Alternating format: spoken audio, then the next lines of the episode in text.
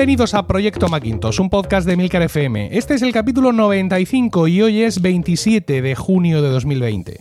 Proyecto Macintosh es el único podcast en español centrado exclusivamente en el Mac y en Mac OS. En este capítulo vamos a tener el debate sobre todo lo que ha ocurrido en el mundo Mac esta semana a raíz de la keynote inaugural de la WWDC.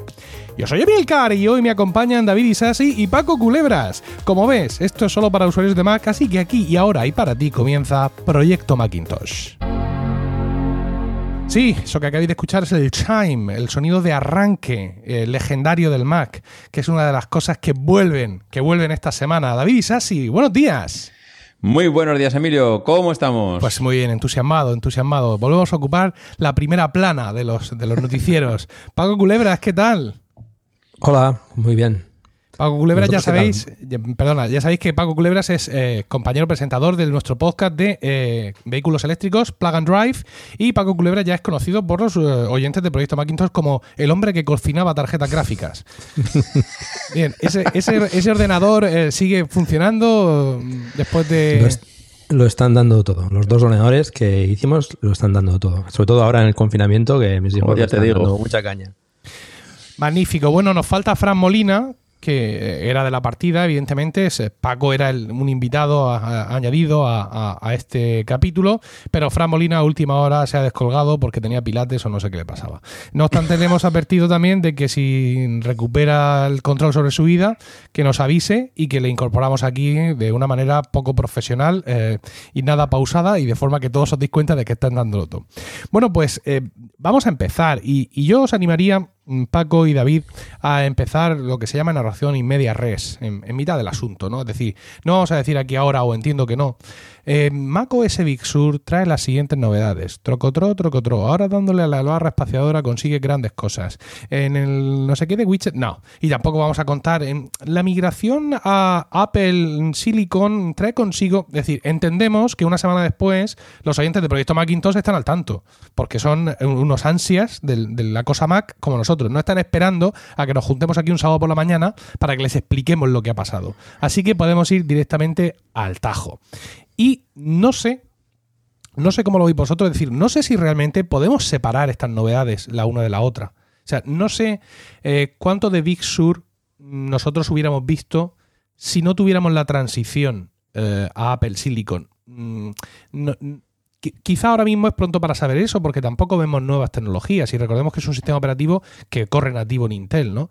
Pero no sé si eh, esa interfaz David y Sassi que estamos viendo, todo ese espacio alrededor de los botones, como si aparte de con el ratón quisiera que le diéramos con el dedo, si todo eso nos está indicando algo, ¿no? Es decir, si como dicen en mi pueblo, después del talgo viene el correo. Hombre, la, verdad es que llevamos ya tiempo eh, hablando de esto. El otro día yo intentaba hacer memoria desde cuando estamos hablando de que viene el lobo, que viene el lobo, y no es ni un mes ni un año. Mm, yo recuerdo pues posiblemente a ti, no sé si en este podcast o en algún daily o en algún weekly o en alguno de los cientos de podcasts que participas y colaboras y, y te llaman.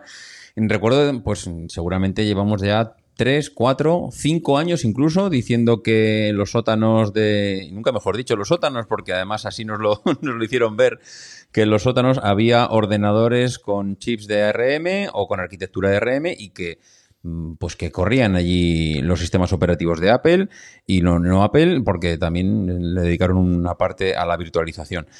De todas formas, eh, Apple no hace nada al azar y estoy completamente convencido que esta, este momento ha sido el momento adecuado y que si más adelante se pueden unir puntos hacia atrás, pues se unirán y se verá que nada ha sido casualidad. Esa interfaz, ese iPad Pro mm, que ya nos presentaron hace unos meses y hace un año, eh, ese nuevo diseño, al final todo confluye en que tiene que ir corriendo todo bajo la misma, bajo la misma arquitectura. Entonces, yo creo que ese diseño no es al azar y creo que coincide con algo que sí que es cierto que me gustaría escuchar la opinión de Paco, porque mm, creo, tengo la sensación de que estoy muy perdido en el asunto, y me explico. Algo hay que se fusiona todo en lo mismo. Es decir, un sistema operativo, tú coges ahora un Mac y no coges, cuando lo tengamos en octubre y te instales el sistema operativo y te familiarices, y estoy convencido que habrá mucha gente, y no sé si igual nosotros somos el ejemplo porque somos usuarios que pasamos muchas horas con todos los equipos, pero gente normal, eh, que no sean tan tecnológicas, que coja un iPad y coja un Mac y al final, pues prácticamente tienes el sistema operativo que son casi idénticos. Lo que no sé es en qué momento se van a separar, porque es que si el Mac ahora aparece un iPad y el iPad Pro ahora aparece un Mac con el teclado, mm, no termino de ver, eh, porque Apple yo no creo, no sé qué vosotros qué pensaréis, pero yo no creo que quiera fusionar esos dos equipos de sobremesa. No quiero que, no, no creo que los MacBook aparezcan, o sea, acaben siendo iPad, ni que los iPad acaben siendo MacBook. Con lo cual, no sé por qué los sistemas operativos se parecen tanto y, los, y por qué los equipos se parecen tanto que casi son lo mismo. Eh, y eso es lo que no termino de ver de toda esta fusión que acaba de pasar. Mm, a ver, esa fusión. Mm, no sé si hablarlo de fusión o semifusión que acaba de pasar, porque todo acaba pareciendo lo mismo. Entonces, no sé, Paco, ¿tú cómo terminas viendo todo esto? Bueno, em, yo diría incluso, mm, respecto a lo que comentabas antes de los procesadores, eh, hace más de 5 o 6 años. Sí, ¿no? Eh, desde que salió el primer eh, chip a, a 5 o a 4, no recuerdo ahora, eh, con, el, con el iPhone y con el iPad eh, ya se empezó a especular que, que, Apple podría llevar eso al Mac. Con lo cual yo creo que llevamos mucho tiempo con este tema y, era cuestión más, más bien de, de, cuándo, no, no qué pasaría. Yo creo que está bastante claro y se viene diciendo desde hace muchísimo tiempo que, Apple estaba en esto. Em, yo creo que esto es un, ya ver lo dijo así, yo creo que es un, un gran cambio para el Mac y, lo que hemos visto en, Big Sur, mm, yo veo una, una iosificación de, del Mac. Mm, sé que hay, hay, gente que no le gusta esta palabra, pero eh, se, suman, se suman muchas evidencias para, para ver que, yo creo que, en un futuro, porque esto Apple está trabajando en cosas que veremos dentro de muchos años, em, yo creo que esto será, será un mismo equipo, el, iPad y, el, Mac.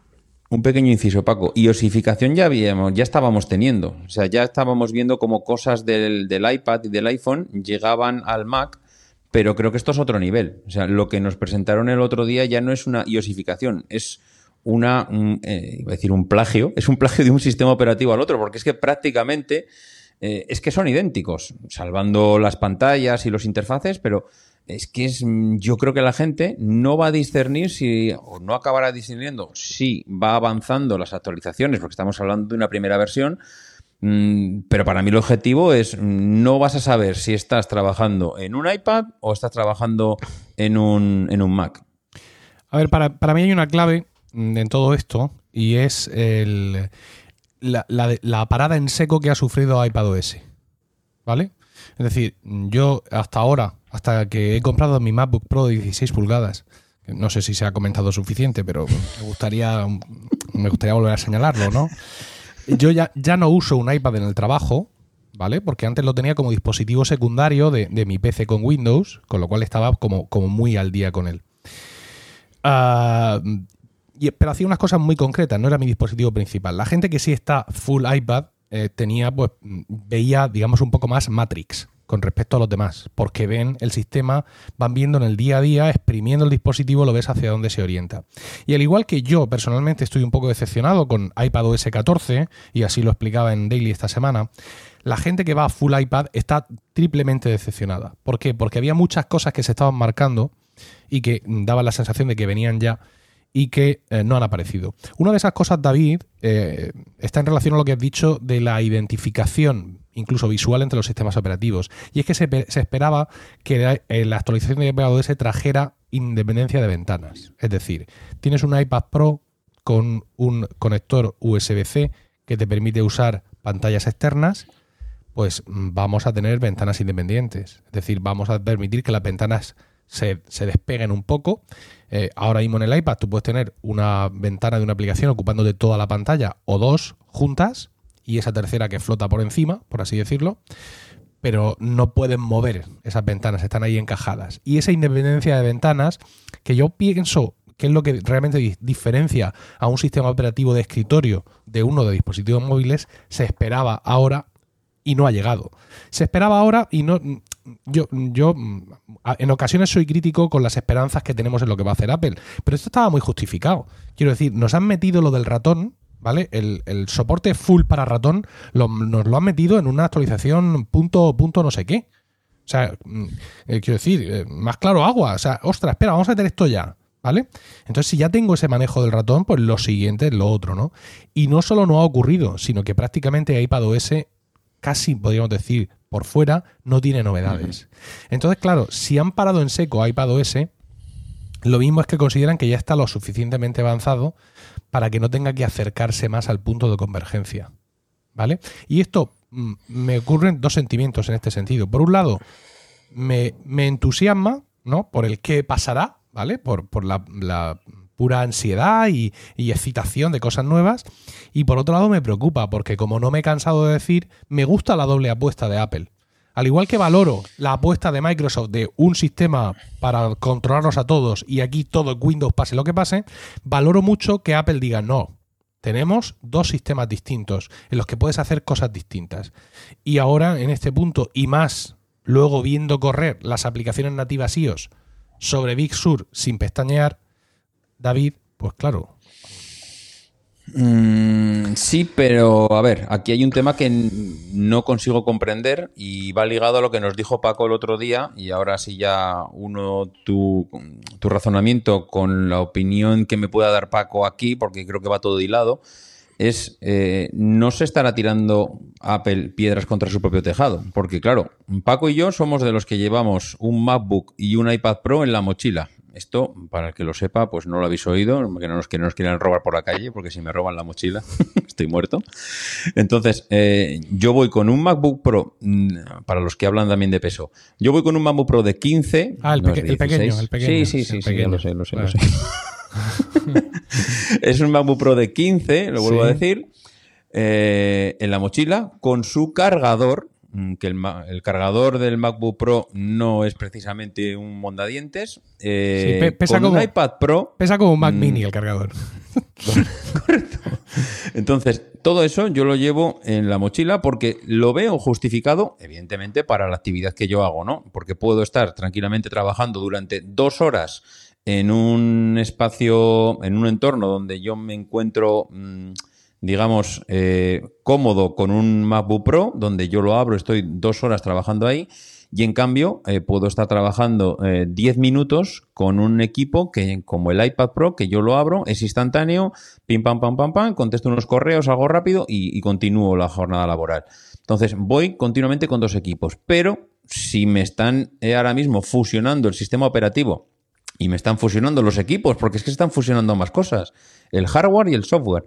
Entonces, me está, Apple casi me está incitando a que elimine uno de los dos equipos. Ya casi, no sé si este año, pero igual dentro de dos, no tiene mucha justificación cuando veamos un iPad Pro, el hardware del iPad Pro super vitaminado, con la pantalla seguramente sin menos bordes, que en vez de 12,9 tenga 13,9 o 14 pulgadas. Mm, ¿no estará Apple igual eh, convergiendo en, unos, en un equipo, mm, en un único equipo y estará eliminando parte de su negocio? Esto lo comentaba Paco el otro día cuando hablamos en el, Slack. No sé, Paco, ¿cómo, lo ves? Bueno, yo soy un poco más pobre que tú y voy con el MacBook Pro de 13 y el, y el iPad Pro de 11, con lo cual es menos peso. Supongo que tú, tú estás más fuerte que yo. Y, aún así se nota, ¿no? El llevar los, dos equipos, con lo cual mm, yo creo que valoraremos eh, los dos el poder llevar un solo equipo para, ambas cosas. A ver, mm, yo decía antes que, las evidencias están ahí, ¿no? Eh, mm, todo es muy parecido. Las aplicaciones que hemos visto en Big Sur y las que hemos visto en el iPad eh, OS 14 son prácticamente idénticas. Seguramente las de Mac, pues tendrán más funciones y podrán hacer algunas más cosas, pero visualmente son lo mismo. Es decir, un usuario que tenga que utilizar eh, mail mm, va a ver lo mismo en, Big Sur que en, iPad. Y, muy parecido en, iOS, ¿no? cambiando el formato de pantalla, pero esa, esa convergencia del, aspecto visual eh, de, los botones. Si os fijáis, los botones, eh, todo está como más, más eh, repartido en la pantalla, más, más espaciado. es muy parecido al iPad, ¿no? O sea, facilita el poder pulsar en la pantalla del Mac, ¿no? ¿no? quiero decir que, que, venga la pantalla táctil en el Mac, pero sí que parece que, que, que como si estuviese preparado para ello, ¿no?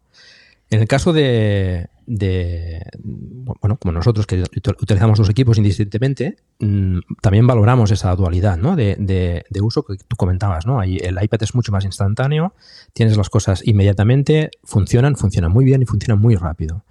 En el Mac estamos acostumbrados a otra cosa, ¿no? Pero con el cambio al, al Apple Silicon, bueno, veremos qué tal, ¿no? Porque eh, estoy seguro que lo, han optimizado al máximo y creo que veremos rendimientos muy, muy buenos, ¿no? Con lo cual quizás no haya tanta diferencia en utilizar uno u otro en, el aspecto de, arrancar y funcionar. Respecto al iPad, eh, decías, Emilio, que bueno, ha quedado un poco parado.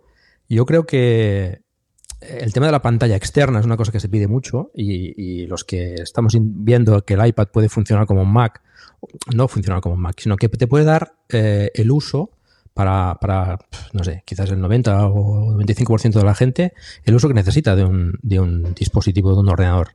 El mirar correo, el mirar YouTube, el mirar eh, fotos, todo esto el iPad te lo hace perfectamente. Y ahora con el, con el Magic Keyboard, pues ya ni te explico las facilidades que da. Pero el hecho de la pantalla externa necesita también unas, características de hardware que yo creo que todavía el iPad Pro no tiene. Es decir, necesita eh, tener multiventana con, pantallas externas necesita también más cantidad de memoria. Yo creo que el iPad Pro todavía no está preparado para eso. No me extrañaría, por ejemplo, que, que anuncias en el iPad, eh, el nuevo iPad Pro, venga ya con más memoria y te ya te digan, bueno, pues con la versión iOS 14.2, pues ya permitimos las pantallas externas. No, no me extrañaría. Pero yo creo que necesita ampliar la memoria del equipo para poder gestionar eh, pues pantallas externas en 4K, por ejemplo, y, la pantalla del, propio iPad, ¿no? Con, ventanas, con multiventanas, digamos. Bueno, con diferentes aplicaciones. Esto yo creo que, lo acabaremos viendo. Y, Apple, como decía antes, va un poco más allá, va unos cuantos años más allá, y este año en Big Sur y en iPadOS no veremos prácticamente diferencia entre las aplicaciones a medida que vayan pasando las actualizaciones, todo esto se irá difuminando. Al final no sabrás si estás ejecutando una aplicación en iPad o en, en, Mac. Y al final, eh, cuando el hardware es el mismo y está todo diseñado por Apple, yo creo que es relativamente fácil para ellos tener un dispositivo que, depende del hardware que tú le acompañes, eh, pueda usarse como una pantalla táctil como, el, como, el, como un iPad o puede usarse como un ordenador como un Mac, ¿no? Le conectas una pantalla externa, le conectas un teclado, le conectas un ratón, lo que tú necesites. Puedes usarlo de una forma o de otra, pero el hardware, lo que es, lo que es el core, lo que es las, las, partes internas, serán lo mismo. Es que son lo mismo, prácticamente serán lo mismo. Los nuevos procesadores de Mac seguramente tendrán potencias importantes y tendrán coprocesadores diseñados para, para ellos, pero yo creo que es fácil que todo esto converja. Hace falta también que, claro, los usuarios esto pues lo, lo aceptemos y, lo usemos, ¿no? Eh, puede, crear rechazo, ¿no? El, hecho de tener un dispositivo que lo haga todo. No lo sé, esto lo iremos viendo, pero yo creo que Apple nos va, nos va, como decía, ¿no? Como, la rana, ¿no? Que van, le van calentando el agua poco a poco y los cambios es necesario que lo hagan poco a poco, porque si no, eh, crea rechazo, ¿no? Y todo esto, pues yo estoy viendo que nos lo están, nos, nos la están calentando poco a poco y además nos está gustando, ¿no? Es decir, todos los cambios que estamos viendo en Big Sur pues eh, creo que se merece una versión 11 ya, ¿no? Con el cambio a Apple Silicon y un paradigma de, aplicaciones.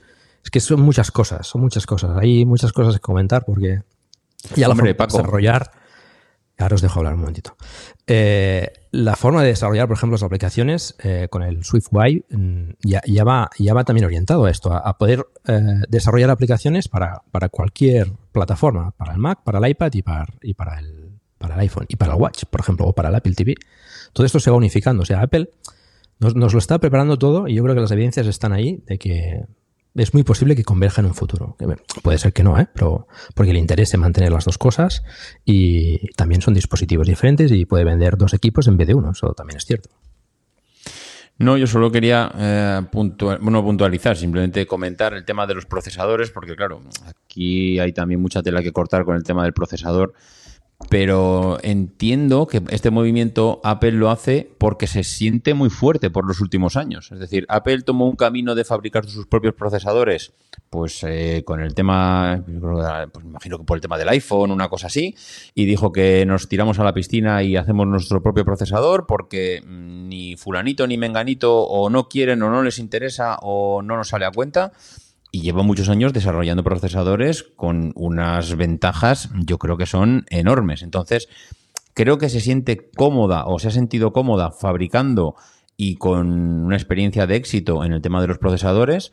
Y claro, ahora, pues mm, para mí que van a dar un paso más allá. Es decir, hemos pasado de hace Mm, cinco años en el que el Mac ha muerto, en el que Tim Cook tuvo que salir a decir, mm, señores, tranquilos, que seguimos pensando en el Mac, que no ha pasado nada, que el Mac es el futuro, que estamos enamorados de nuestros ordenadores de sobremesa y portátiles, porque eso ha pasado hace cuatro días. Es decir, hace cuatro días estábamos pensando que Apple se había olvidado de los Macs, que no íbamos a, mm, que no se renovaban, que los tenía abandonados, y ahora a raíz de esto, parece que el Mac es el futuro. Y cuando Apple se lanza a la piscina de, de hacer sus propios procesadores, mm, a mí me está oliendo es que va a por todas. Mm, Apple necesita escalar toda la producción y no fabrica ni iPad, ni iPhones, ni AirPods para vender 10.000 unidades. Necesita vender millones de unidades. Entonces, creo que este movimiento es un aquí estoy yo eh, ya no necesito mm, ya no necesito ser compatible con Windows. Mm, voy a por todas. Tengo un producto y una marca y un posicionamiento a nivel mundial incomparable. Soy una de las empresas mm, si no es la más una de las empresas más valiosas que hay a nivel bursátil ahora mismo en el mundo. Entonces para mí es un movimiento donde Apple apuesta todo a que el Mac va a ser el futuro. Y creo que decía Emilio en su miscelánea de ayer viernes eh, que bueno, que Apple tiene una porción del mercado muy pequeñita, mm, que es muy, muy, sigue siendo, es que era muy pequeñita hace 20 años, pero es que sigue siendo muy pequeñita 20 años después. Entonces, creo que puede ser en el momento en el que Apple dé un puñetazo encima de la mesa y diga, mm, voy a por todas. Tengo ahora mismo mi propio procesador, no dependo de los pasos que dé ni, ni Intel, ni nadie más en el mercado. Y lo que me ha funcionado también con otros equipos, pues vamos a ver si consigo eh, pues que me funcione también con el Mac. Mm, hombre, se me hace raro pensar en que dentro de cinco años veamos mm, un Apple con un 50% de Macs en el mercado. Pero es que seguimos viendo a Apple, a ver, mm, seguimos viendo a muchos MacBook en, yo veo en la tele a periodistas, a personas como nosotros que ya utilizan, compañeros míos de trabajo que en su vida habían utilizado un Mac y ahora mismo la gente se, va, se está comprando Macs. Pero si ves las cuotas de mercado, es que siguen siendo las mismas que hace 20 años. O sea, seguimos significando nada. Con lo cual, pues eh, no sé, o esto es voy a por todas o no entiendo entonces eh, por qué lo hace. Mira, el hecho de que Apple mantenga una cuota de mercado en el mundo de los PCs eh, muy parecida a la que tenía hace años, yo lo calificaría de heroico. Porque es que resulta que vivimos en una era post-PC. Eh, y es una cosa que eh, se ha puesto, bueno, ya era evidente, pero que se ha puesto, ha sido más evidente todavía en esta época de confinamiento. En una época en la que de pronto, pues, alumnos y padres, ¿no? Por así decirlo, hablando de, familias, ¿no? Hemos tenido que estar trabajando en casa, algunos de nosotros, y, los niños han tenido que estar dando clase en casa. Y entonces se ha visto la cantidad de hogares que hay que no tienen otra cosa que no sea un iPhone. No estoy hablando, eh, ah, perdón, un iPhone, qué lástima, un teléfono móvil. No estoy hablando, digamos, de una cuestión de poder adquisitivo. ¿Vale? Vamos a, hablar de eh, hogares con un valor, con un, con un eh, poderío económico medio, ¿no? No estoy hablando de personas sin recursos. Estoy hablando de que gente, no ya con, con recursos normales, con muchos recursos, no tiene ordenador en casa. ¿Por qué? Pues porque vivimos en una era post-PC todo lo tengo en el móvil, en el móvil tengo mis fotos, en el móvil lo tengo todo, ya no imprimo fotos porque están todas en el móvil y si las imprimo voy a una tienda y me las imprimen. Por supuesto no tengo impresora en absoluto, cosa que, las, profesoras de mis hijos, por ejemplo, no, conocen porque gran parte de los deberes eran imprime esta ficha rellénala y me manda una foto. Y en plan, señora, pues yo sí tengo aquí una impresora, pero quiero decir, si los otros papás no tienen ordenador, imagínese usted si los papás tienen impresora. Entonces, en, un mundo en el que los ordenadores han ido desapareciendo para dar paso a los dispositivos móviles, como los teléfonos y los tablets, considero, eh, insisto, heroico que Apple mantenga esa cuota, esa cuota de mercado. ¿Eso qué significa? Que los que tenemos un Mac somos tozudos, ¿vale? No, no queremos desprendernos de él. eh, y quizá Apple lo que está, eh, con esta integración, con esta convergencia, lo que está buscando es una oportunidad en ese sentido, ¿no? Es decir, voy a ofrecer un ordenador eh, que mm, carezca de esas barreras de entrada que suelen tener los sistemas operativos de escritorio, mm, más complejos de mantener, más complejos de instalar, de actualizar, con más historias, y voy a intentar que, bueno, pues que eso esté ahí, ¿vale? Que esto siga estando ahí para aquellos que tienen esa capacidad, pero que tenga una primera fachada eh, mucho más amigable. ¿Vale? De tal forma que aquellos que están más acostumbrados a los sistemas operativos móviles o que ya tienen bastante con el PC o con el Mac del trabajo y no quieren saber más historias, sí se animen a tener en casa un equipo más completo, un equipo que les ofrezca más, sin requerirles más en cuanto a gestión de ese equipo, en cuanto a conocimientos, eh, etcétera.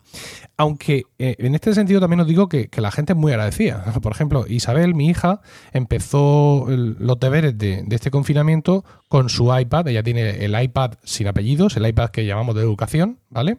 Con un pencil, el de, el de Logitech, el Crayon, y con un teclado externo que le ha puesto su papá, que soy yo. Y pues en principio muy bien. Ahí ella podía hacer sus cosas, podía hacer sus historias, con el Google Classroom este de las narices y todo ese tipo de movidas. Pero siempre teníamos pequeños puntos, ¿vale? Esto lo explicaba muy bien Alex Barredo en uno de los capítulos de Mixio, y es que para hacer los deberes hacen falta ordenadores. O sea, mm, lo de los iPads está muy bien y hay muchos niños que han estado toda la pandemia con el móvil del papá por la tarde y lo han resuelto todo, pero para hacer los deberes en condiciones se necesitan ordenadores. Y claro, mi hija, le decían no sé qué, eh, escríbelo aquí mismo, ¿cómo lo hago? No, yo le explico, se lo exporto yo a Word o a Pages, luego hago que se lo reenvíe. Al final, había muchas historias que si eres un bitichi de la vida y tienes configurados 36 atajos, lo haces sin ningún problema.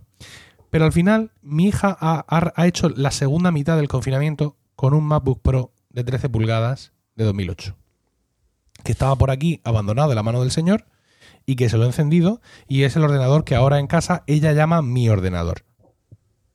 Y ahora ella usa el iPad para ver Netflix o para jugar a sus juegos, pero el resto de cosas, o sea, todo el resto de las clases, todo el Classroom, todo lo ha hecho todo en, en su ordenador, que ya le he explicado yo que no es suyo, pero bueno, eso es otro asunto, ¿vale? ¿Por qué? Porque se ha encontrado, se ha encontrado pues, lo que nosotros conocemos que te da un sistema operativo de escritorio, o sea, más manejo, ¿no? Menos tener que buscar atajos. Y yo creo que, mm, que Apple intenta mm, romper esas barreras de alguna forma, ¿no? O sea, esa barrera clara de manejo que existe entre un sistema y otro eh, y hacer dispositivos, como decía Paco, para los que lo quieren todo, ¿no? Es que yo no quiero renunciar a la potencia y a la complejidad, pero, como dice David Isasi, quiero llevar un dispositivo en la mochila que lo abra y esté para mí. Y no sé yo si es una carrera que se puede correr, ¿vale? ¿Por qué? Porque Microsoft ¿vale? Lleva muchos años con el tema de los Surface. una Surface que cuando la giras o la tuerces o no sé cuántos, o él sospecha que estás haciendo algo, te dice, ¿quiere usted activar el modo tablet? ¿Vale? Y mientras tanto es un Windows completo. Pero claro, hay un tema aquí y es el consumo de la batería. Porque aunque ellos activen el modo tablet, por detrás está un Windows corriendo, que no corta el mar sino vuela, y se devora la batería. Y eso es uno de los problemas que ha tenido la familia Surface y muchos de los convertibles que han seguido su estela. Que muy bien pero muy bien, ¿eh? dispositivos encomiables. Mm, todas las personas que conozco que han trabajado con un bicho de estos están contentos. Pero amigo, la batería. Entonces esto es, digamos, el cierre del círculo. Parece que Apple quiere perseguir esta idea también, ¿no? De unirse a este todo en uno. ¿Y cómo va a solucionar el tema de la batería? Porque es un tema que está ahí. Pues con la transición a Apple Silicon. Porque recordemos que la arquitectura ARM y son tres letras que no se pronunciaron en ningún momento durante, durante la, la WWDC, durante la keynote, eh, tiene el punto fuerte de esta arquitectura es el rendimiento por vatio, ¿vale? Algo de lo que Paco Culebra sabe mucho. Eh, entonces dices tú, bueno, venga, me la voy a jugar, voy a ir a meter el mismo sistema de verdad en cualquiera de mis equipos, ¿vale? Que en función del equipo, y eso me parece una idea muy interesante, Paco, el sistema se muestre de una forma u otra, ¿no? Diga, hombre, si estás en un MacBook, hombre, si estás en un iPad, pero yo por debajo esto lo tengo que solucionar. Porque no puede ser que me pase como a Microsoft, que por querer tenerlo todo, me encuentre con que tengo Surface o otros tipos de convertibles que tienen un tiempo real de batería de dos horas y media. Y esto lo he sufrido yo en el trabajo. Quiero decir, a mí infinidad de veces me he ido a una reunión. Eh, durante la reunión he tenido que estar con el, con la, el Simil Surface que yo tenía, era de Acer, un gran equipo. He estado más activo, por así decirlo, de lo normal, conectado a la Wi-Fi, abriendo la contabilidad para arriba y para abajo, y he tenido que salir cagando leches. Cuando yo entraba a esa reunión con la batería al 80%, ¿no? Y claro, y como también hay otra cosa, y es que la informática de hoy, o el mundo informático, englobando en informática todo, es móvil, porque esa es la realidad, ¿no?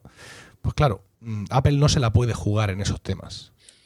Entonces, Emilio, lo que, lo que sugeréis, bueno, Emilio y Paco, creo que lo que sugeréis, sugeréis es eh, un sistema operativo que va a correr sobre los mismos procesadores, porque el procesador del iPad, del iPhone y de los Mac será una. Bueno, no sé si ahora todos es Apple Silicon, no sé si los del iPad, los del iPhone también los van a llamar así, o solo al del Mac.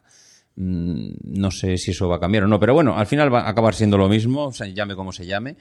Sugeréis que serán los mismos programas, pero con diferentes funcionalidades. Es decir, no han presentado, o sí, han, bueno, no han presentado un Final Cut. Eh, sí lo presentaron para el Mac, pero no lo han presentado para el iPad. Pero entiendo que con el próximo iPad Pro mm, y ya una vez que han puesto las cartas sobre la mesa, pues seguramente acabará apareciendo un Final Cut para el iPad, ah, sí, para el iPad Pro, pero con menos funcionalidades. Es decir, los programas corren todos en todos los eh, sistemas operativos, en macOS, en iOS, donde sea, pero mm, no vas a poder hacer lo mismo. Es decir, con Final Cut podrás hacer determinadas cosas básicas en tu iPad Pro, pero ahora, amigo, si quieres editar Star Wars, pues entonces te tienes que ir al Mac Pro, porque allí sí, allí sí con, te voy a dejar hacer lo que te dé la gana con el, con el Final Cut, que no va a estar restringido. Entiendo que es eso lo que proponéis. Yo creo que es eso, no sé si, si Paco está en esa línea conmigo, yo pienso que sí, que esa sería la idea, y, pero me preocupa mucho el tema de la interfaz, ¿vale? Porque yo eh, comentaba en Weekly cómo estaba viendo el nuevo mail para macOS, o sea, que es un mail donde tú lo ves claramente, que ese mail es de, es de iPad, por así decirlo, y yo tenía delante, igual que ahora, abierto Hindenburg, y no sé cómo lo vas a hacer. O sea, eh, eh, claro, al final una aplicación de correo tiene cuatro o cinco funcionalidades. Lo puedes poner más complejo. O sea, te puedes ir a, un mail como el que tenemos hasta ahora, te puedes ir a un Spark o te puedes ir a un Outlook, ¿vale? Eh, pero una aplicación como Hindenburg sí tiene un montón de opciones y un montón de, botones y de historias. Simplificar esa interfaz mm, puede llevar consigo muchos sacrificios. Eh, y quizá algunos más de los que estamos dispuestos a, soportar. No sé si, si Paco, si tú también ibas en esta línea o tenías otro punto de vista. Bueno, aquí como dice David, eh, las aplicaciones quizás puedan tener más posibilidades en el Mac, ¿vale? Tener una interfase similar, pero en el Mac abrirse mm, ciertas eh, funcionalidades adicionales, ¿no?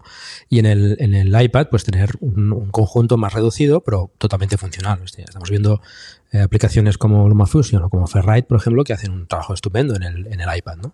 Para, para, funcionalidades, por ejemplo, pues similares en el caso de Ferrite a, a, Hindenburg, no con las mismas funcionalidades, pero bueno, parecido. Entonces podemos tener la versión de Hindenburg, por ejemplo, para iPad más sencilla, para un uso digamos, más normal. Seguramente yo no hago el mismo uso de Hindenburg que, que, puedes hacer tú con, con, con, más invitados y más, y más, más historias. Eh, en el Mac tienes una, una, una, versión más potente y en el iPad una versión más sencilla. Sí, pero eso ya lo podemos tener ahora. Eh, eso, es lo que, decir, lo que se trata, lo que se trata es de, sí, lo que se trata es de tener la misma aplicación y de que tú tengas herramientas suficientes en el SDK o como infierno se llamen las cosas que usan los programadores para que la aplicación se muestre tan distinta. Es decir, estamos dando un paso, pero mucho más grande del que se dio con las aplicaciones universales de iOS. Os recuerdo las aplicaciones universales de iOS, las que tenían como un plus, ¿eh? ¿no? un, más. en la, ¿Os acordáis cuando éramos pequeños? en, la App Store y eran aplicaciones que corrían tanto en el iPhone como en el iPad. Muchas de ellas se conformaron con mostrarnos versiones estiradas de la versión iPhone, pero había otras que no había otras que aprovechaban las posibilidades, sobre todo cuando eh, la orientación del iPad era, eh, era horizontal y aparecían barras laterales y aparecían muchas cosas, ¿no? Pero, mm, pero es que hay cosas que, mm, que, son poco simplificables. Mira, hablando de Hindenburg, porque es lo que tengo delante, yo en los controles de cada pista tengo el botón de grabar, el botón de, a la hora de estar yo escuchando durante la edición, de mutear una pista, de silenciarla, o de hacer que suene solo esa sin necesidad de silenciar las demás. El botón de todos los plugins de audio. ¿Vamos a hacer eh, iOS compatible con los plugins de audio? Me diréis, hombre, ya lo es porque está GarageBand. Sí, pero mm, eso está ahí como, como sandboxizado, está ahí como metido por medio, ¿no? No es una cosa que esté universal en todo el sistema. Es que, mm, claro, mm, hacer que un sistema sea de escritorio lleva muchas más cosas que simplemente un manejo de ventanas. Eh, hay, hay muchas más historias, muchas más configuraciones a nivel de sistema operativo y, esto puede ser mucho más complejo de lo que realmente a nosotros nos puede indicar. Pues, quizás nos estamos dejando, eh, digamos, seducir simplemente por una cuestión de interfaz y estética, pero claro, la procesión literalmente va por dentro, David. Yo creo que mm, igual nosotros pensamos en el, en el punto de vista del usuario, porque es lo que somos, pero claro, desde el punto de vista del programador, seguramente se le han abierto muchas posibilidades, muchas posibilidades sobre todo en el sentido de, ahorrar tiempos. Es decir, yo ahora programo una aplicación para una arquitectura RM y entiendo que, y hablo desde el más absoluto desconocimiento, pero entiendo que es mucho más fácil el programar una RM ahora mismo, eh, una aplicación en ARM para iPhone, iPad y Mac. Simplemente con pequeñas variaciones tengo la misma aplicación eh, programada para los tres sistemas o para los tres hardwares en este, en este momento. Mm, posiblemente a ellos sí que se les ha abierto una gran diferencia, porque a nosotros, como decía Emilio, ya teníamos algo así. Es decir, yo ahora abro aquí en el Mac eh, la aplicación de música y tengo pues el antiguo iTunes, ahora se llama música, y las listas inteligentes, etcétera. Pero yo me voy al iPad Pro y no puedo hacer lo mismo, no puedo crear las mismas listas inteligentes, o si puedo está un poco capado, no me deja las mismas opciones.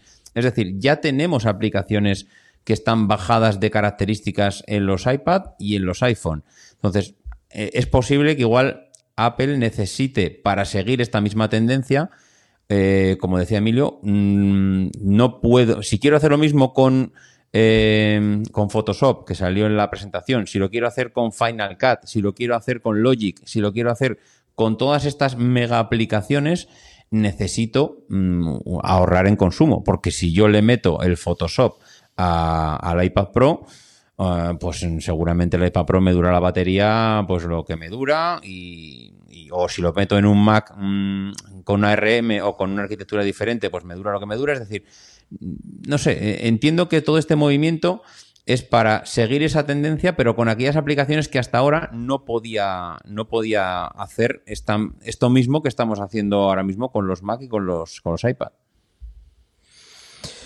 A ver, eh, cuando un desarrollador hace una aplicación, el, compilador es lo, es lo, que hace que, se ejecuten en, la arquitectura que toca, ¿no?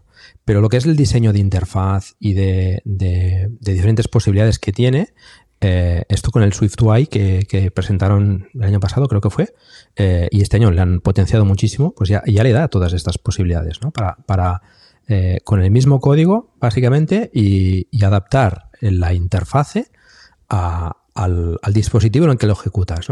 Eh, esto te puede dar diferentes posibilidades. Pues para hacerlo, por ejemplo, en un Apple Watch, puedes tener una funcionalidad muy limitada que lo que puedes hacer en un Mac. Es muy diferente. Pero en cambio el código eh, es muy parecido. Em, yo creo que esto acabará, acabará pasando. No, no, no, creo que sea el año que viene ni el siguiente, pero em, yo creo que al final tendremos aplicaciones que puedan, depende de dónde se ejecuten, podrán hacer más cosas o menos. Dependiendo de Mm, los, los, dispositivos que tenga a su, a su merced, ¿no? la pantalla táctil eh, no es lo mismo, un iPad, ¿no? Y, lo sabemos los que lo usamos que cuando tenemos el iPad, pues eh, la sencillez de uso y la, facilidad que te da, pues eh, no la tienes en un Mac, ¿vale? Un Mac es otra cosa diferente, ¿no? Yo creo que, que, que irá por aquí la cosa.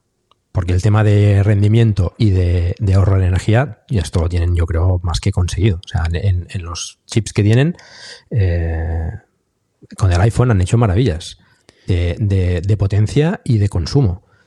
mm, los nuevos Macs tendrán los procesadores igual, unos procesadores, unos eh, Apple Silicon con procesadores de alto rendimiento y con procesadores de, bajo consumo, igual que tiene el iPad, igual que tiene el, el iPhone, igual. ¿Y veis una ventaja el que con respecto a la competencia, con respecto a Microsoft, el que les pueda, el que este paso pueda aumentar la cuota de mercado o estar más implantado en el mundo de la empresa? ¿O seguiremos igual año tras año? Bueno, eso es complicado. El tema de la empresa es complicado porque... Eh, sí, pero BlackBerry era todo en el mundo de la empresa y ahora BlackBerry no existe y la gente tiene iPhones. Bueno, Apple, Apple está haciendo algunos movimientos, pero más dirigidos al tema de, iPhones y de iPads, ¿no? De hecho, hace poco han comprado, creo, una empresa eh, que para potenciar la parte del, de MDM de, Apple, es decir, del, control de flotas de, dispositivos móviles. Y yo pienso que ellos están un poco por ahí. El tema de la empresa, seguramente lo que iba a decir Paco, y corrígeme, o, quítame la palabra, es que en, la empresa que, que le interesa a Apple, que no es estructura Manolo, que son dos en administración, que son las grandes, hay mucho desarrollo propietario, hay cosas muy grandes, ¿no? No, estamos hablando, por ejemplo, yo con mi MacBook Pro de 16 pulgadas, por cierto, aprovecho para comentar por si algún oyente de Proyecto Macintosh no, no lo ha escuchado, yo una de las cosas que me motivó el comprarlo fue incorporarlo al trabajo, es decir, bring your own device. Yo estoy trabajando con mi MacBook Pro de 16 pulgadas en, mi trabajo diario en, en la empresa que me contrata. Eso no es el Mac en la empresa. El Mac en la empresa es una instalación, es una, implementación a otro nivel, que hay empresas que sí lo tienen hecho, por ejemplo, muchos bancos eh, dan las posibilidades no al, al tipo que está trabajando de cara al público, sino al personal interior, de desarrollos, etcétera, les da igual con qué dispositivo trabajar, porque al final las plataformas de desarrollo están por encima de eso. Pero en otras muchas partes eh, eso no es así. Y ahí Windows tiene más tirón, Paco. No sé si me he explicado. Creo, creo que he sido bastante torpe en mi explicación. ¿Podrías intentar, Paco, por Dios, salvarme esto? Mm, en las empresas yo creo que eh, arrastramos mucha inercia con el tema de Windows. Y como comentabas, hay muchas aplicaciones propietarias, Mm, sobre todo de gestión, que, van con Windows. Allí es complicado que Mac pueda conseguir eh, mercado.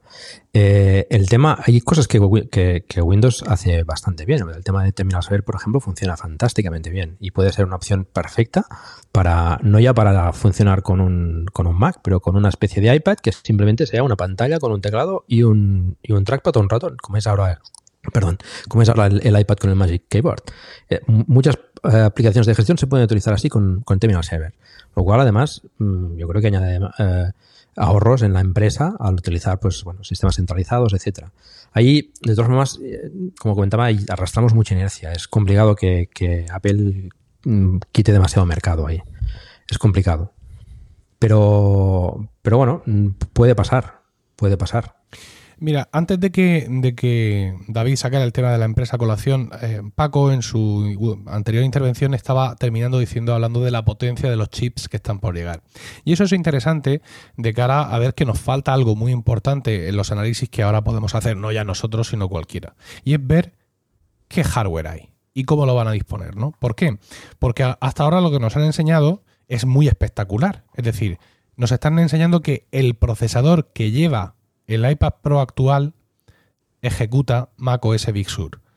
Lo han cogido, lo han metido dentro de un Mac mini. Supongo que no estará solo, sino que llevará una playa de, coprocesadores espectacular. O sea, llevará, digamos, el chipset completo que Apple haya diseñado. Y ese es el, el dispositivo de desarrollo que ellos están prestando a los desarrolladores. Es decir, ni siquiera a la hora de decirle a un desarrollador, toma, empieza a programar para Apple Silicon, le están dando el procesador nuevo.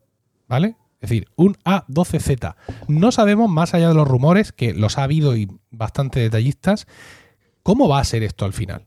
¿Vale? Quizás muchas de, de, los, de las pegas que estamos poniendo, eh, no ya nosotros, sino también la gente que más sabe a nivel de programación y todo esto, quedan resueltas cuando ves el hardware al que de verdad te vas a enfrentar. Por ejemplo, yo comentaba hace poco que tenía reticencias en el tema, que a mí me da igual, pero, ¿qué conexión física de banda ancha nos va a ofrecer Apple? ¿No? ¿Por qué? Pues porque Thunderbolt es, propietario de Intel y funciona con chips Intel. Y ya me han dicho varios oyentes que eh, eh, eh, Intel hizo para abreviar un poco, ¿no? Hizo Thunderbolt como código abierto y le dio las especificaciones al consorcio USB. Así que la conexión USB 4 va a traer ese ancho de banda, eh, eh, incluso, claro, por la propia evolución de las cosas, similar a Thunderbolt y lo va a sobrepasar. Es decir, que en ese sentido no va a haber, no va a haber ningún problema. Pues igual que esa duda y además esto está hecho desde hace años, no es una cosa que haya hecho Intel ahora, ¿no? Es un acuerdo que ya lleva tiempo y cuando salga USB 4 va a traer esas características. Pues claro, cuando salga USB 4, ¿cuándo va a ser? Pues macho, pues va a tener que ser en octubre, ¿vale? Directamente. ¿No? Porque eh, eh, estos ordenadores de eh, Mac tienen que traer ya esas conexiones para ofrecer todo eso, ¿no? Es decir, para la, gente que necesita gráficas externas, la gente que, necesita almacenamiento externo de gran velocidad, pues siga teniendo ahí todas esas historias. Bueno, ya os decía, al igual que este tema ya me lo han medio aclarado y parece que está más o menos resuelto, hay muchas dudas que vienen precisamente del desconocimiento de, vale, aparte del procesador a lo que sea, ¿qué más llevas? ¿Y cómo lo llevas? Y yo pienso que cuando todo eso se solucione y, nos lo muestren, cuando nos muestren esos primeros equipos con, procesadores Apple Silicon y veamos qué es lo que llevan dentro y nos expliquen ahí aunque algunos de nosotros no terminemos de entenderlo claro, del todo, ¿no? Pero cuando nos expliquen en pantalla y nos hagan benchmark y nos muestren las diferencias, entonces empezaremos eh, seguramente a ver esto eh, de otra forma. Dicho lo cual, se ha rumoreado mucho sobre qué dispositivos con Apple Silicon que ordenadores Mac van a ser los primeros en aparecer. Durante mucho tiempo se habló, para mi felicidad, del MacBook de 12 pulgadas, que resucitaría, digamos, para eh, liderar o para encabezar esta nueva generación de ordenadores Mac. Pero los últimos rumores de. Los últimos rumores de Minchi Kuo hablaban de un MacBook Pro de 13 pulgadas. Ni siquiera un MacBook Air, ¿eh? Un MacBook Pro de 13 pulgadas. Y esto es interesante por lo de Pro. Es decir, porque da la sensación de que Apple no nos va a hacer esperar. Sería muy fácil para ellos sacar, pues eso, un MacBook, un MacBook Air, incluso un Mac Mini, y todos entenderíamos, bueno, estos ordenadores son ordenadores que generalmente compran usuarios sin grandes requerimientos. Pero si Apple aparece allí con un MacBook Pro, aunque sea el de 13, lo está dando todo desde el primer momento. ¿eh? O sea, nos está mostrando casi todas las cartas. Pero por otro lado, dice Tim Cook que siguen teniendo Macs con procesador Intel en su calendario hacia adelante. Y claro, esto me lleva a una pregunta que quiero que respondáis los dos por separado, empezando por David Isasi. David Isasi, si en octubre, cuando nos presenten Mac OS Big Sur, la versión definitiva, Apple adicionalmente saca un MacBook Pro de 13 pulgadas con procesador Apple Silicon y una actualización del MacBook Pro de 16 pulgadas con procesador Intel, ¿cuál te vas a comprar? Bueno, pues respondiendo a tu pregunta, te diré que no me compraré ninguno de los dos. Y no me compraré. Esa es una de las mentiras más grandes que te he escuchado decir, ¿eh? Creo que no me he reído solo. Creo que todos los oyentes que hayan escuchado esto en cualquier momento, en cualquier realidad mm, paralela, se han reído todos conmigo. Pero no, sigue, sigue, por favor. Soy mala gente. Soy muy mala gente. Pero bueno, de todas maneras voy a argumentar. Venga, venga, tu falacia, sí. Bueno, eh, el tema es que yo creo que has tocado en este, no en esta última pregunta, que también, pero en tu argumentación última has tocado dos temas eh, que están, vamos, los tenía aquí apuntados, además me los estaba apuntando para que no se me olvidaran, y es que has dado de lleno. Primero, Mm, o yo no lo vi y eso que me la volví a ver ayer, ayer cogí y aparte de tragármela el otro día, que no hemos hablado de nada de la presentación y me gustaría que al final de todo habláramos un poquito de cómo fue la presentación, qué nos pareció, pero bueno, ayer cogí y me volví a ver la parte de la presentación de Mac OS, Big Sur y bueno, pues mm, ya que vamos a participar hoy en el podcast y me la voy a volver a ver, a ver si hay algún detalle que se me escapó o alguna cosa, bueno. No vi ni un solo dato de los benchmarks creo, ¿no? No dieron nada, ¿no? Evidentemente nada, ni uno. Cero. Cero. Vale. Entonces, claro, mm, a partir de ahora esto va a ser la tónica habitual, es decir, yo tengo un procesador que nadie más tiene en el mercado, no doy ni un solo dato porque mi ecosistema, mi unión hardware más software es mío, único y exclusivo y no me comparo con nadie. Te digo que funciona de maravilla, tú te lo crees y a tomar vientos. Y esto es lo que hay. Total. Es decir, Sí, ¿no? Sí, no, no, no, entiendo qué es lo que va a pasar. Como la RAM del iPad, que la tienes que averiguar por ciencia difusa. Paco, ¿no, no- es. no estás de acuerdo, Paco, en esto? Nunca, perdón. ¿No estás de acuerdo en esto que ha dicho David? Que estás pidiendo Eh, la palabra. Es que nunca dan, nunca dan eh, especificaciones. Bueno, de, siempre No, de, no. de benchmarks. No, de Lo que te benchmark dicen en es- concreto es- no. Es X veces más rápido que el anterior. Eso es, pero, Pero no, tampoco dijeron eso. Pero cuando No, hicieron la transición, perdona, cuando hicieron la transición a Intel, sí. Es decir, sí nos mostraron que los Macs con procesador Intel Correcto. Pero yo es que que superaban. aquí, aquí se están guardando unas en la manga.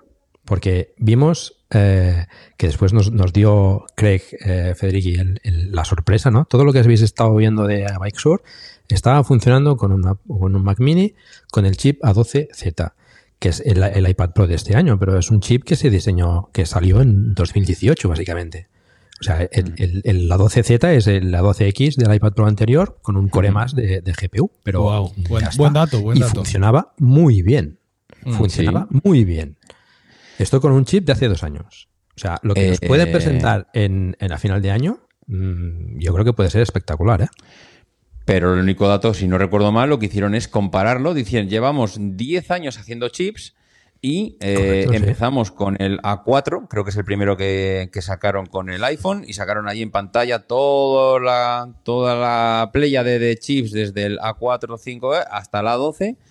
Y, además sacaron imágenes del primer iPhone y del primer iPad diciendo hemos progresado que no os podéis ni imaginar en los, en los iPhones y en los iPad, hemos hecho nuestros propios chips, hemos mejorado una barbaridad, pero mm, yo con respecto al anterior no te digo, mm, o con respecto a lo que estábamos utilizando antes, no te digo cuánto más hemos mejorado.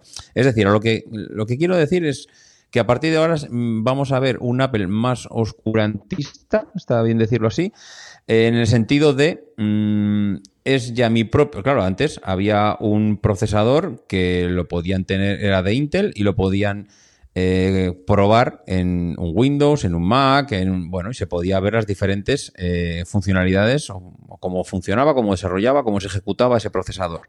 Pero ahora ya no. Ahora es el procesador de Apple y mm, esto es lo que hay, amigos. Mm, Os diremos que es dos veces más rápido como Safari, que siempre dicen, es que Safari es un 50% más rápido que Chrome. pues vale, si tú me Bueno, lo pero dices. siempre vas a tener puntos de comparación, David. Quiero decir, siempre vas a poder coger un proyecto mm, tremendo de Photoshop con 30.000 capas y ver cuánto tardas en exportarlo a no sé qué. Siempre vas a coger no sé qué demonios de, ani- de animación con Maya, que no sé ni siquiera bien lo que es, y probar el, el hacerlo con tu, con tu Mac, con Apple Silicon, y con algo que tú crees que es más o menos equivalente con, con un PC. y, y escucha, y ahí está la gente que se dedica a eso. O sea, al final...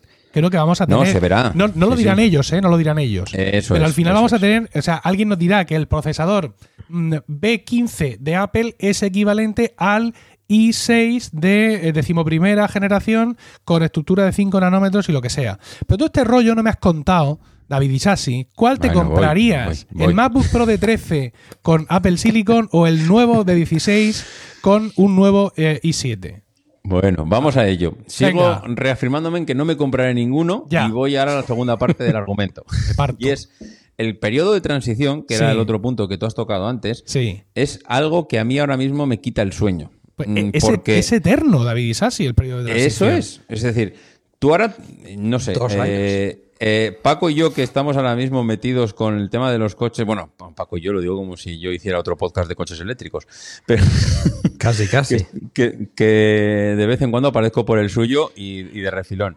Eh, el tema del el, el famoso llamado efecto Osborne, este producto que, o sea, este, bueno, sí, producto que tú sacas al mercado y que como todo el mundo sabe que lo vas a sacar dentro de dos años, pues se espera a que tú saques ese producto y entonces dejan de comprar tu, tu producto actual.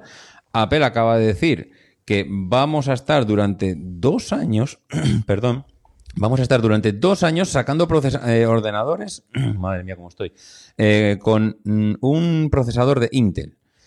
Y mm, que sepáis que esto lo vamos a lo vamos a abandonar. Esta vía la vamos a abandonar. Es decir, le estamos diciendo a los clientes que los próximos ordenadores Mac que salgan el año que viene o en octubre, igual sale alguno en octubre que sigue con Intel y el año que viene, y como decías tú ayer en el, en en el- no sé si creo que fue en el Daily, en el 2021 habrá ordenadores con Intel.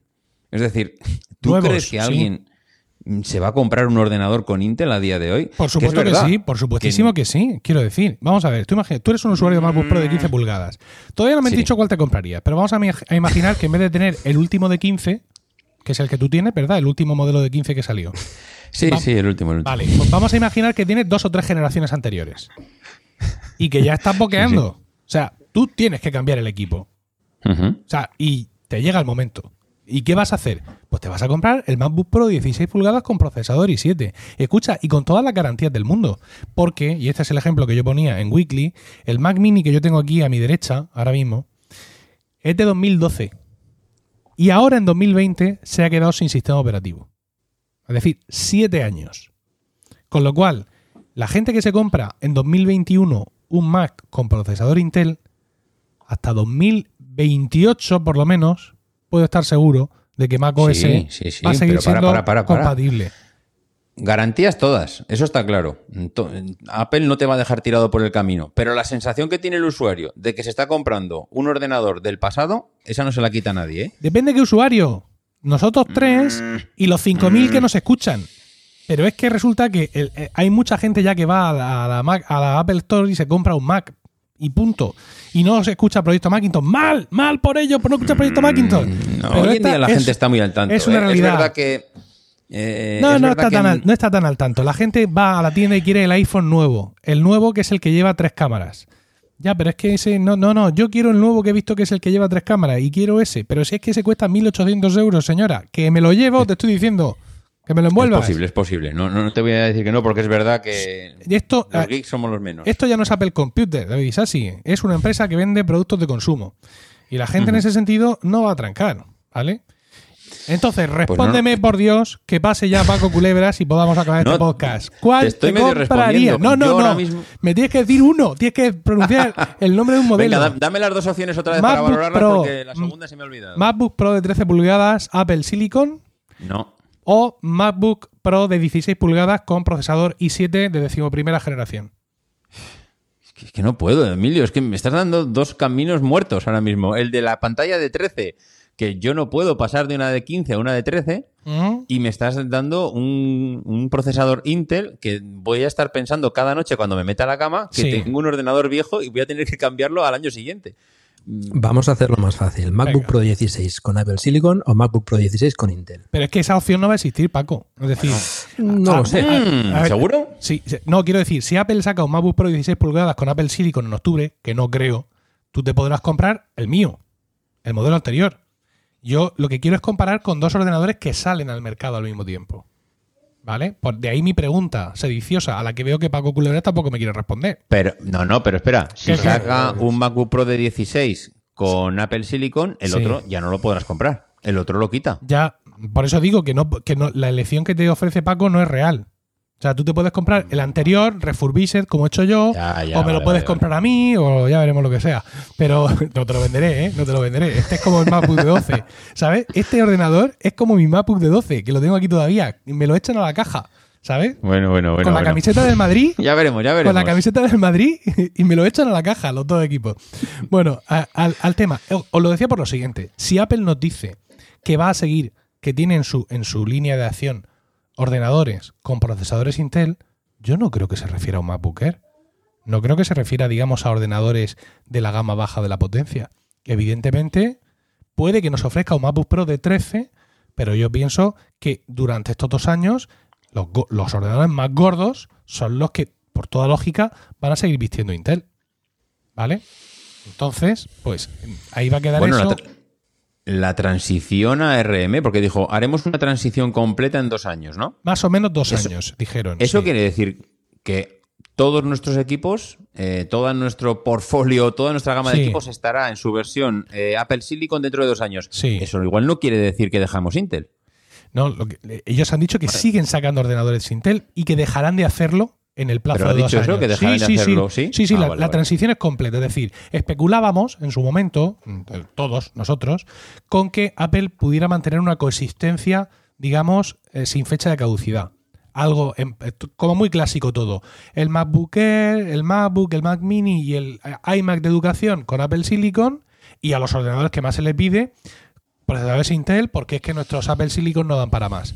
Pero la sensación es que no, de que estos van con una ambición tremenda y que tienen unas cosas ahí en el sótano ese, ¿vale? Que ríe tú, ríete tú del, del, del Indoraptor que tenían ahí metido en Jurassic Park 5, ahí abajo, que lo tenían en el sótano. Bueno, de, de cara a los desarrolladores, es verdad que no tiene mucho sentido mantener los dos, porque no le puedes obligar a alguien a, a programar algo para las dos arquitecturas. Bueno, Pero bueno, sí puedes, pero no debes. bueno. Bueno, Paco Sí, Culebras. Isa sí no me quiere responder. ¿Y tú me quieres responder? A ver, yo lo llevo pensando un rato, ¿eh? Y, a ver, em, primero, el tema de los dos años yo creo que también da eh, cierta confianza a, los que todavía sean un poco escépticos respecto al- a los Apple Silicon. Es decir, eh, pues gente que quizás sea muy conservadora o que necesite características muy concretas de los Intel, eh, pues bueno, tienes esa oportunidad de seguir con Intel, ¿no?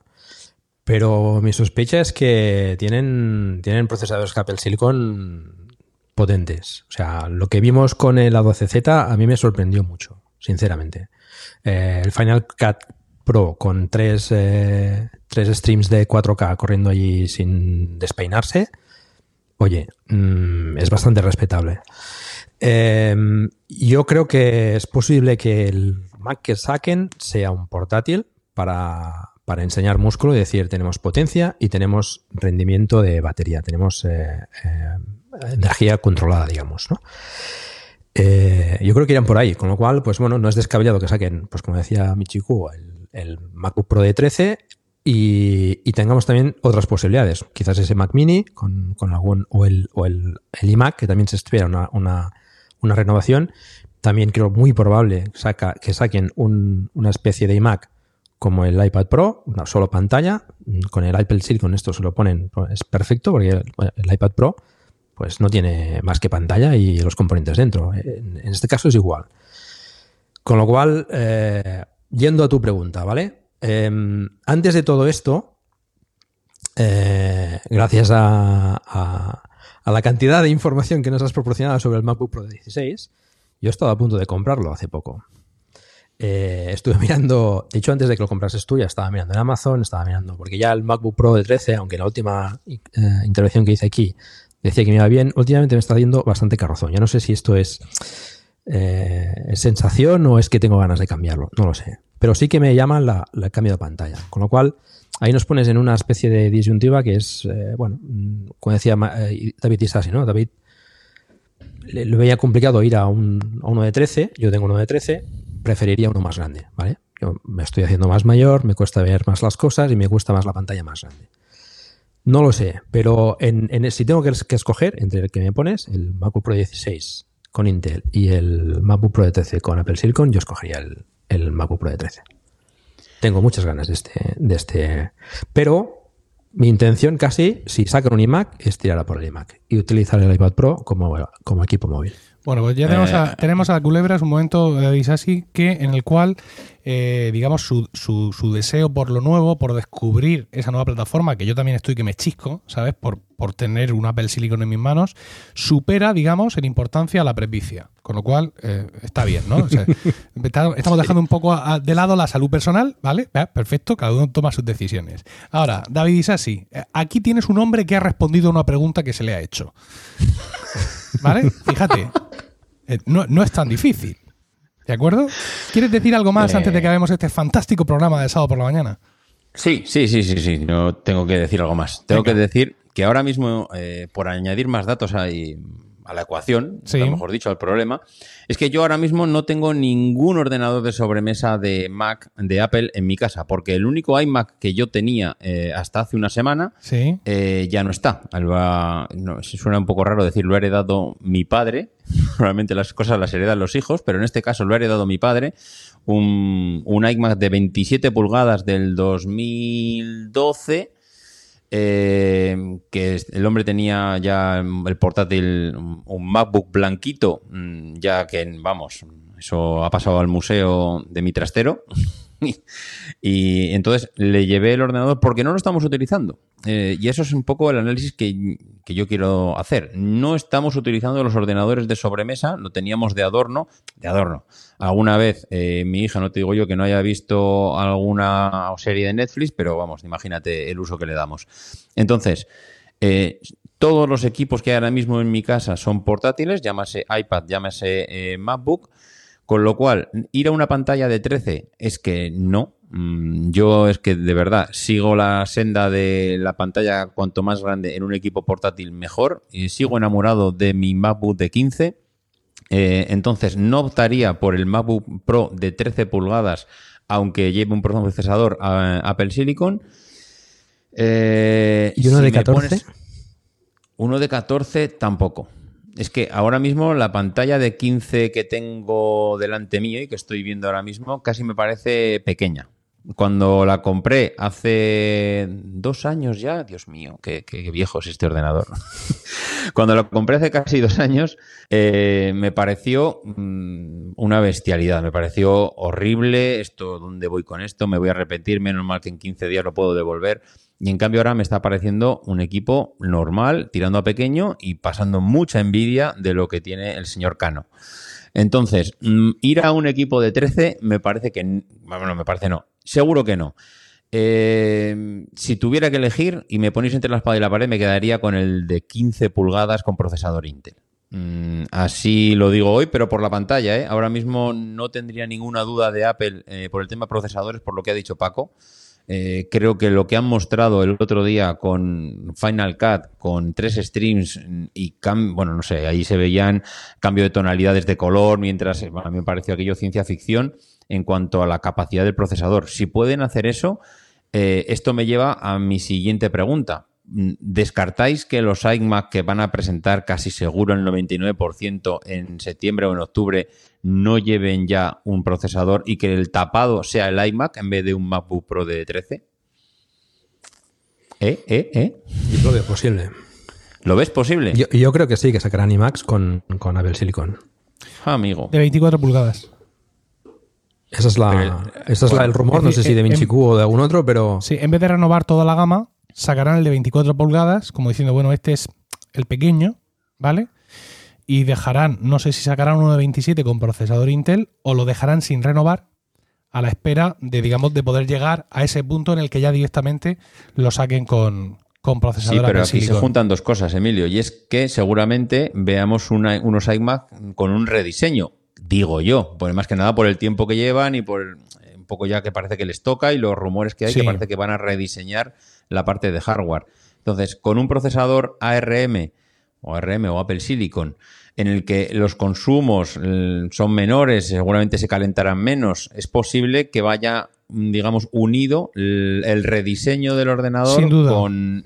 ¿Sí, no? Sí, sí, sí. Lo que pasa es que, mira, si en algún dispositivo Apple ha demostrado durante el paso del tiempo una especial desvergüenza, ha sido en el tema de los iMac. iMac que llevan ahora mismo Fusion Drive y, no sé si llevan Intel de octava generación alguno todavía, ¿no? Entonces, en ese sentido, yo creo que Apple ni se va a despeinar en coger presentarte un iMac renovado de 24 pulgadas y coger y silenciosamente al iMac de 27 pulgadas con el diseño anterior, cambiarle los procesadores ahí en la web y seguir tirando para adelante.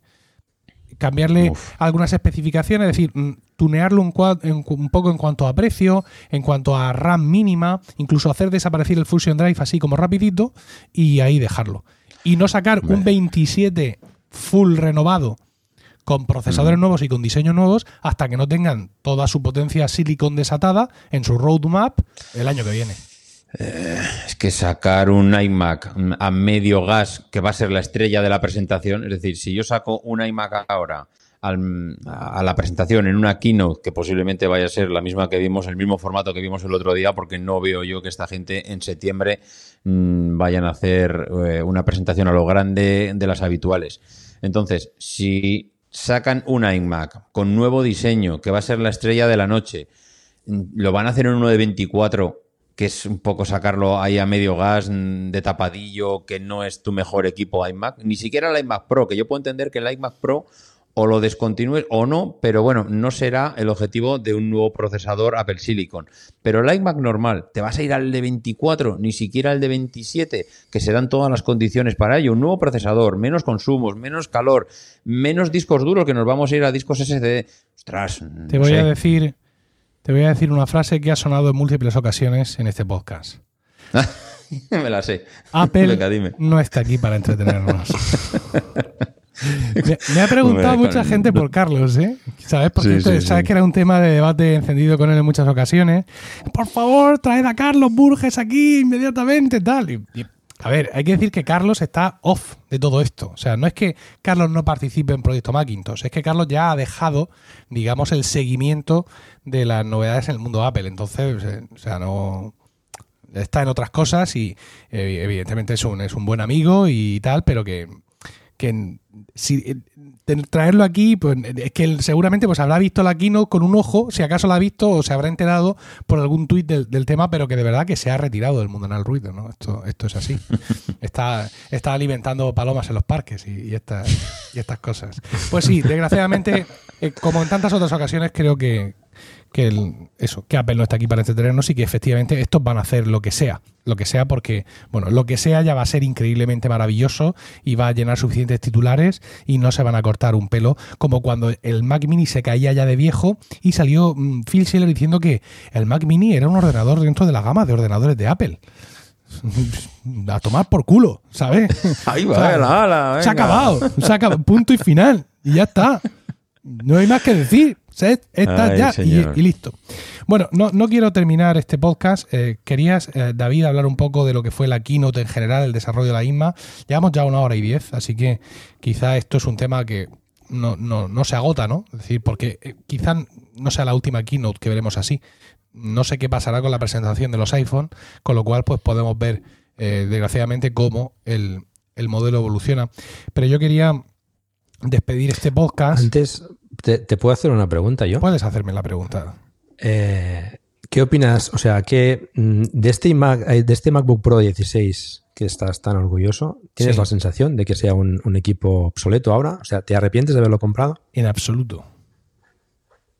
En absoluto. Esto es, esto es un titán. Es una, si se arrepiente, que me lo dé. Es una potencia descontrolada. Es decir, sé, sé, porque además ya lo estoy disfrutando en este, en este MacBook Pro, que la transición a Apple Silicon va a traer muchas cosas. Es decir, hablaban ellos de la posibilidad de incorporar nuevas tecnologías. Los, procesadores, los ordenadores de Apple llevan, muchos de ellos, coprocesadores ARM de la propia Apple, ¿no? El, el, T2, este famoso que nos permite tener la huella digital aquí. Es decir, yo aquí ya estoy probando un poco de eso. ¿Vale? Pero no, no tengo ni mucho menos la sensación, o sea, tengo muchísima tranquilidad, más allá de querer reafirmarme en la propia compra, que esto es una cosa como muy humana, ¿vale? Pero no tengo ninguna, ninguna duda de que tengo ordenador para, para muchísimo tiempo. Como siempre va a haber un momento en el que esto ya no va a ser así, es decir, porque las novedades más interesantes, pues efectivamente vas a necesitar hardware nuevo para poder disfrutarlas. Pero eso también pasa en los dispositivos iOS. Es decir, yo tengo mi iPhone 10 desde mayo de 2018 y llega un momento en que las cosas nuevas que salen, pues tú ya no las tienes, porque aunque tu iPhone te vaya espectacular, pero te falta el chip no sé qué, te falta el chop no sé cuántos, o te falta la cámara que haga no sé qué. Pero vamos, yo ahora mismo mm, literalmente me lo he comprado otra vez. Es decir, imagínate que, me, lo roban, que baja un tío en un Tesla eh, de no sé dónde, camino de un concurso de canarios, y yo miro para atrás mientras pago los helados, y se va con el Tesla, con mi MacBook Pro de 16 pulgadas. Yo me lo compraría otra vez. ¿Vale? Y os decía que quería terminar. Sí, que, quería terminar este, este capítulo de hoy con un tuit que nos envió un oyente eh, en Twitter, claro. Se llama Adri2906. ¿Vale? No, no tengo su nombre. Está allí al lado cerca vuestro, está en Barcelona. Y en su cuenta de Twitter pone arquitectura, café y tecnología. No sé si por igual, pero nos enviaba un tuit a nosotros y, a otra gentecilla del mundo, a Pelefera, a Alex Barredo, en fin, por rellenar un poco el tuit. Y decía, yo lo digo desde ya, esto tiene muy buena pinta. Y nos ponía una imagen que yo creo que habrá hecho él, donde veíamos con, la tipografía original oficial de Apple, ponía iPhone OS, ¿vale? Aunque esto ya sabemos que no es así. iPad OS, y debajo Watch OS, TV OS, Mac OS.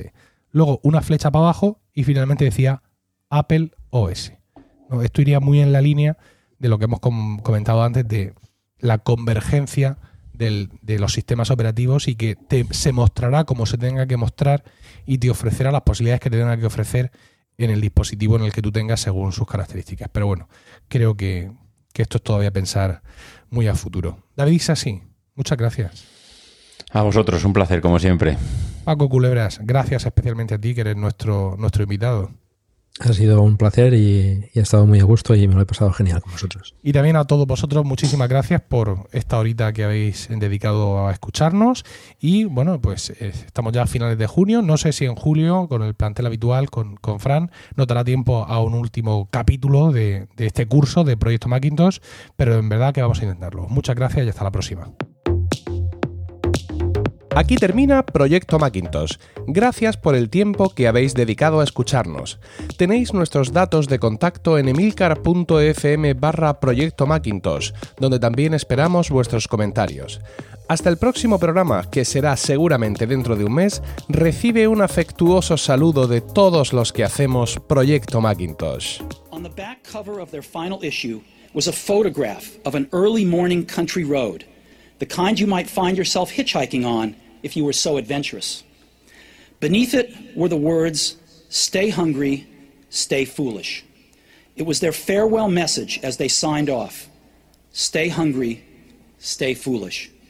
And I have always wished that for myself. And now, as you graduate to begin anew, I wish that for you. Stay hungry, stay foolish.